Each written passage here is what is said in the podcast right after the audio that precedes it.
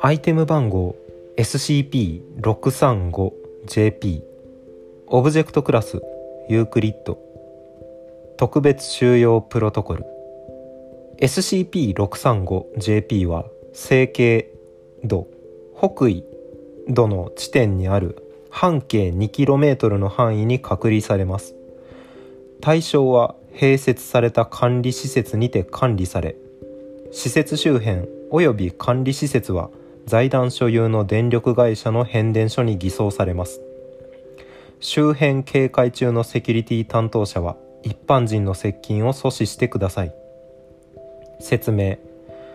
SCP-635JP は年齢57歳身長 176cm 体重 50kg の日本人男性です。対象は本名をなんだこれ邦画の方に義理人情の義。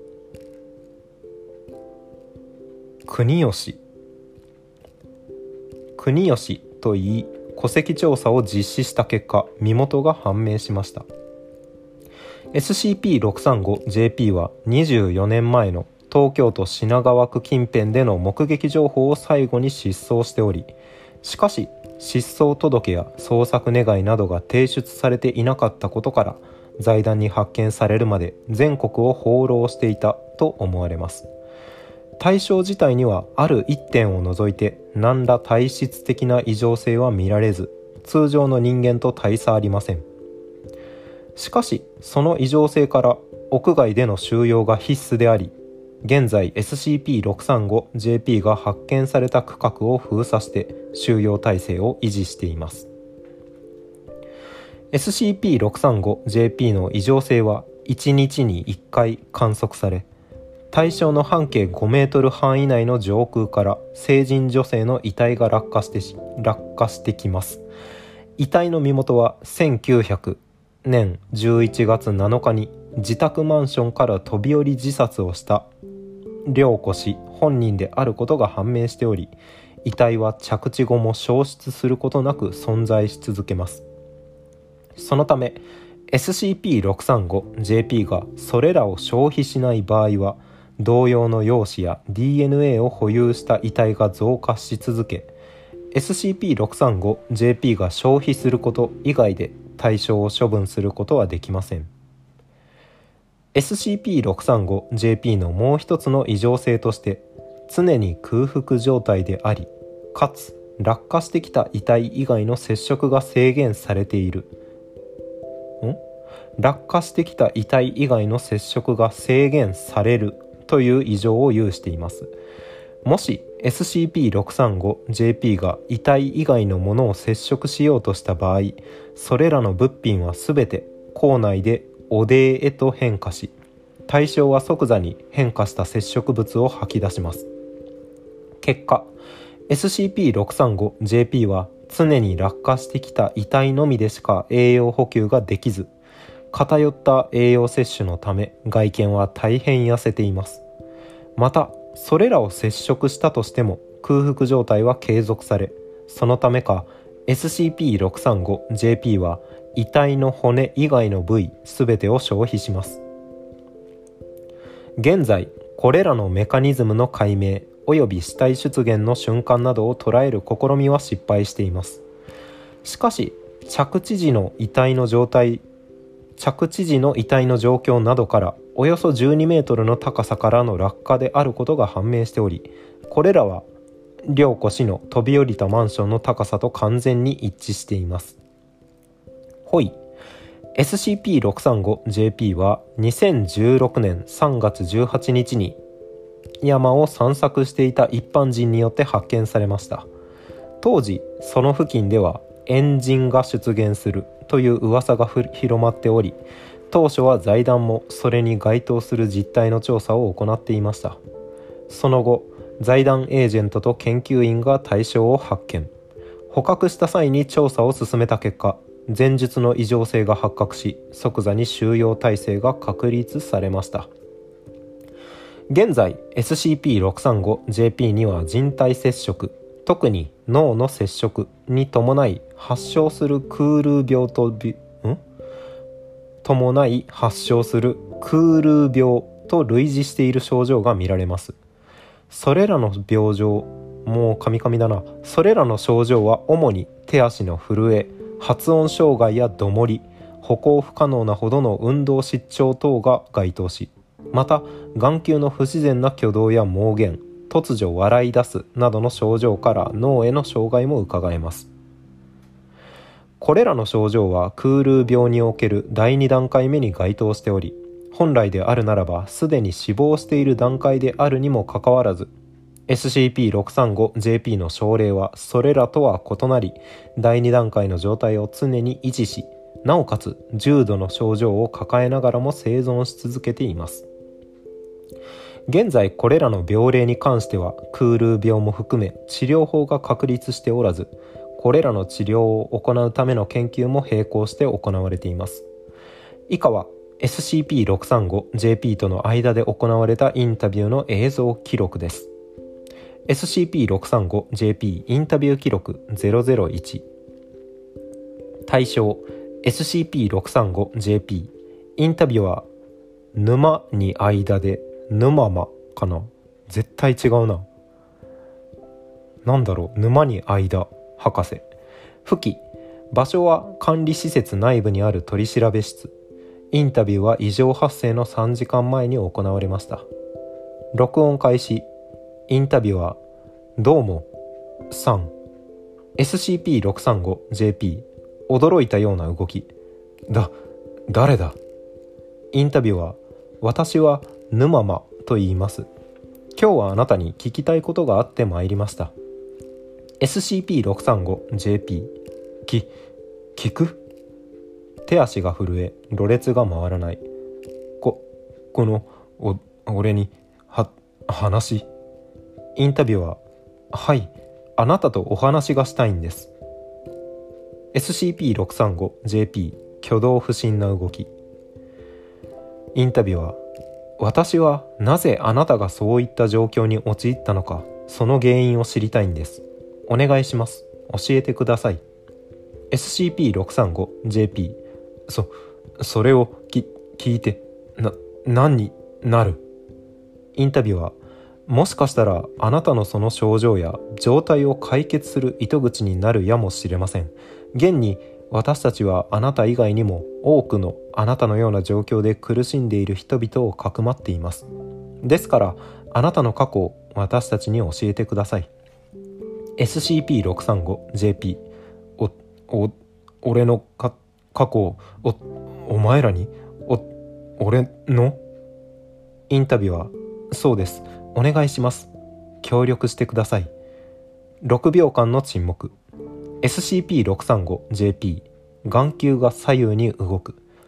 お俺はここんなこんなみ惨めな生活を送るべき人間じゃない。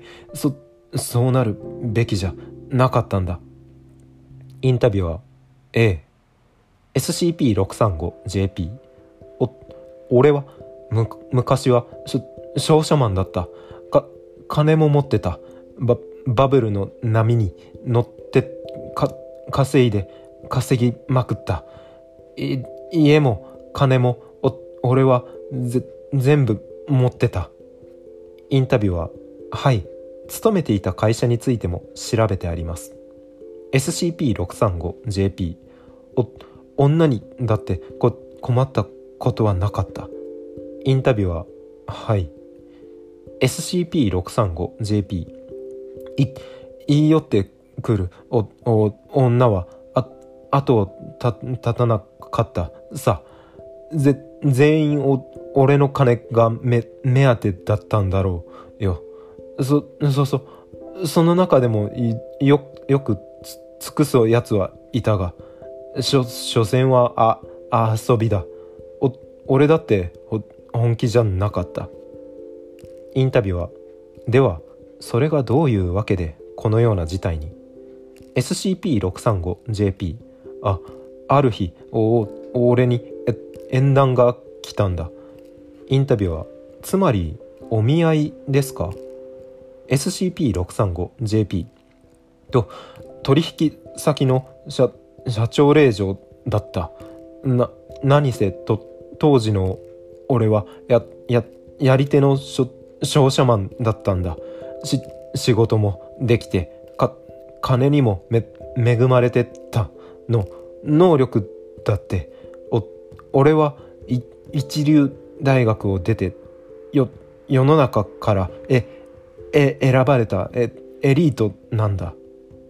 インタビューはでその方と結婚を？SCP-635JP 突然机を叩く。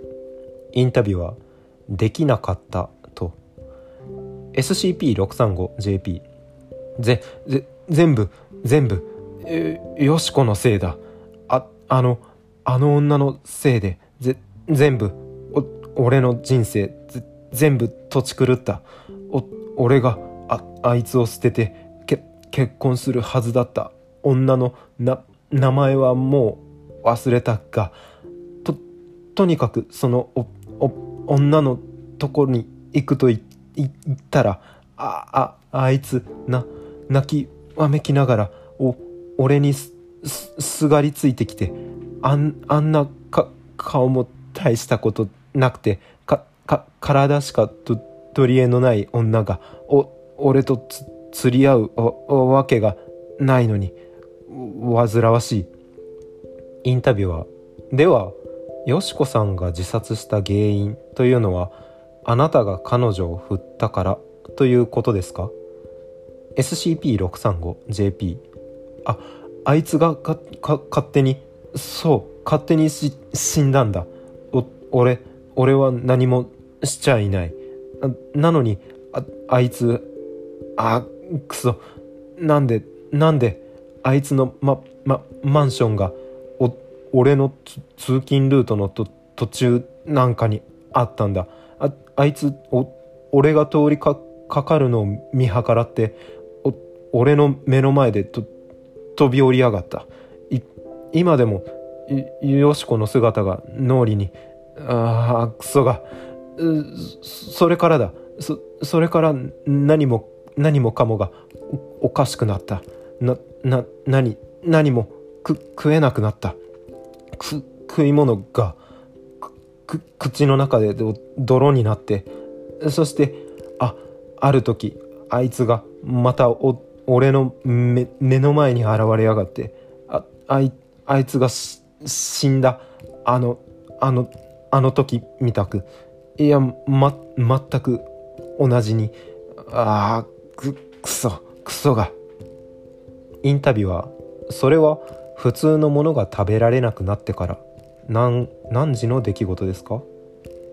普通のものが食べられなくなってから何時の出来事ですか？いつかな？普通のものが食べられなくなってからいつの出来事ですか？SCP-635JP し知るか？知ったこっちゃない。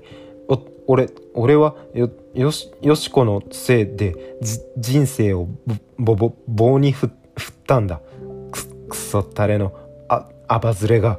て低所得のくくそ女。ななんでなんで俺があああんな女ごときにクソがくクソがクソったれが。SCP-635JP が錯乱状態に陥ったため鎮静剤が投与された。SCP-635JP くくそ。お俺の人生人生がインタビューは今日はここまでにしましょう。録音終了。ホイ2 2017年現在 SCP-635JP のホルモンバランスの変化が伺えます。現在対象の男性ホルモンは減少傾向にありそれに反比例して女性ホルモンの分泌が増加しています。そのため対象の男性器の縮小や少なからずの乳房の膨らみ頭髪の成長などの外見的変化が見られます。またそれに伴い若返りも見られます。SCP-635JP 担当研究員はこれらの変化を記録し経過を観察することが担当委員会により決定しています。これらの記録を閲覧する場合は主任研究員の沼間博士の許可を得た上で閲覧してください。追記。以下の記録は担当職員でかつクリアランスレベル3以上の職員のみが閲覧可能です。セキュリティクリアランスの承認が必要です。承認しました。あ名前何だったっけ？吉吉春春吉国吉 SCP-635JP には国吉氏以外の別人格が存在しています。以下 SCP-635JP2 とする。なおこれらの情報は SCP-635JP に対して精神的な障害を発生させる可能性が極めて高いと予想されたため SCP-635JP 本人にはもちろんのこと情報漏洩防止の観点から限られた職員のみ閲覧が可能となります。SCP-635JP には自殺したよしこ氏と同様の記憶を有しており人格の交代が行われた際は未知の原理で SCP-635JP の発する声が女性のものへと変わります。現在 SCP-635JP2 は不定期に出現していますが SCP-635JP の女性化が進むにつれて出現頻度の増加が確認されています。以下は SCP-635JP の別人格へと行ったインタビューの映像記録です。SCP-635JP2 インタビュー記録。対象 SCP-635JP2 インタビュアー沼間博士。付記このインタビューは第5回目のインタビュー記録になります。なおこの人格が出現した場合のみ SCP-635JP の症状が完全になくなります。録音開始。インタビュアーどうもお久しぶりです。よしこさん。SCP-635JP2 声が女性のものへと変わっている。はい沼間博士。お久しぶりです。インタビュアーそれで最近の調子はどうですか？SCP-635JP2 まあまあですかね。こんな状況でこんなことを言うのもおかしな話ですがインタビュアー。いえいえそんなことは。それではいつも通りいくつかの質問に答えてもらいます。よろしいですね。SCP-635JP2 はい。インタビュアーではあなたが自殺して以降あなたの自我が目覚めたのはいつ頃ですか？SCP-635JP2 多分あの人が私を食べ始めてからだと思います。インタビュアーそもそもあなたにはもともとそういった能力があったのですか？SCP-635JP2 いいえ違います。自分でも驚いているぐらいです。それに最初からこんな特別な力があったのなら多分あの人を引き止めることぐらいできていたはずです。インタビュアー。なるほど。お言葉ですがあなたは今でも国吉さんのことを SCP-635JP2 はい愛しています。インタビュアー私が言うのもあれですが彼はあまり人格者であるとは言えません。今までの言動から推察するにあなたと一緒になる前も彼はああいう口ぶりだったのではないですか。SCP-635JP2 ええそうです。インタビュアーそしてあなたが自殺に至った原因自体も彼の自分勝手な行動であることに間違いありません。それに関しても以前のインタビューでもあなたはそうおっしゃっています。SCP-635JP2 それでも彼を愛しているんです。インタビューはそれはなぜです。沈黙。答えてください。SCP-635JP2 たとえそれが遊びだったとしても彼は私を求めてくれた。最初で最後の人です。そんな人と永遠に一緒になる。それ以外の喜びそれ以上の喜びを私は知りません。確かに彼はあまり褒められた人間ではありません。簡単に人を蹴落とすし誰かを傷つけることもたくさんしてきました。ですがそれでも私は彼のことを愛し続けたいんです。それは彼の前で死んだあの時も同じです。彼の心の中に居続けたい。だからあの時彼の前で死のうと思ったんです。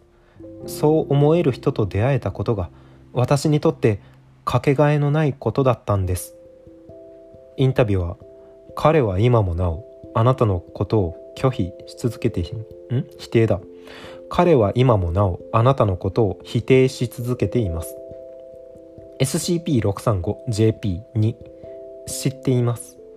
インタビューはそれでもあなたは続けるおつもりですか？SCP-635JP2 それが死んだ私に残された唯一の愛情表現ですから。それにインタビューはそれに。SCP-635JP2 彼私の名前だけは未だに覚えてくれてるんです。かすかに微笑む。録音終了。終了報告書。SCP-635JP2 の出現は不定期に行われます。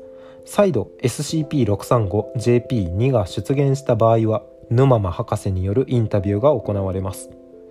人間型死体画像差し止め。食物のタグがついてます。画像差し画像差し止めはシンプルにあれですね。著作権とかの関係で一旦止まってるっていうやつですね。注釈が3つ。発生時間はおよそ午後6時35分。これあれかな？よしこさんが落ちてくる時間かな？注釈1異常性は1日に1回観測されのとこですね。発生時間はおよそ午後6時35分。注釈2つ目。焼却や化学薬品等を用いても処分は不可能でした。よしこさんの遺体に関して。注釈3点滴などの経口摂取以外の方法を行った場合も薬液が体内で汚泥へと変化したため急遽治療が行われました。えー、よしこさんの遺体以外の栄養補給の手段ってことかな？3番。SCP-635JP のもう一つの異常性として常に空腹状態でありかつ落下してきた遺体以外の接触が制限されるという異常を有しています。もし SCP-635JP が遺体以外のものを接触しようとした場合それらの物品は全て校内で汚泥へと変化し対象は即座に変化した接触物を吐き出します。これが点滴とかのやつでも点滴が汚泥になってしまうと。結果 SCP-635JP は常に落下してきた遺体のみでしか栄養補給ができず偏った栄養摂取のため外見は大変痩せていますですね。涼子じゃなくてよしこさんでしたね。えー、っと国国吉さんだっけ？57歳。商社マンでした。金も持ってた。バブルの波に乗ってて稼いでた。家も金も全部持ってた。女にも困ったことはなかった。金目当てで言い寄ってくる人が多かったけど縁談が来たと。社長令嬢。やり手の商社マンだった。仕事もできて金にも恵まれてた。能力も良かった。一流大学を出てた。まあプライド高尾ですね。世の中から選ばれたエリートなんだと。で縁談が来てその方と結婚をできなかった。全部よしこのせいだ。縁談が来る前に付き合っていた女性かな。結婚するはずだった女性の名前縁談相手は名前は忘れたがとにかくその女のとこに行くと縁談を受け取る受け取る？縁談を受ける。と言ったらよしこさんは泣きわめきながらすがりついてきたと。煩わしいと。通勤ルートの途中を見計らって目の前で飛び降りてきた。通勤ルートの途中を見計らって飛び降りてきた。午後6時35分。帰宅途中だったのかな。そこからよしこの姿が脳裏に移り何も食えなくなった。よしこ以外は食えなくなった。でよしこさんの遺体を食べていくと徐々に徐々にホルモンバランスが変化していき完全に乗っ取るまでいくのかな。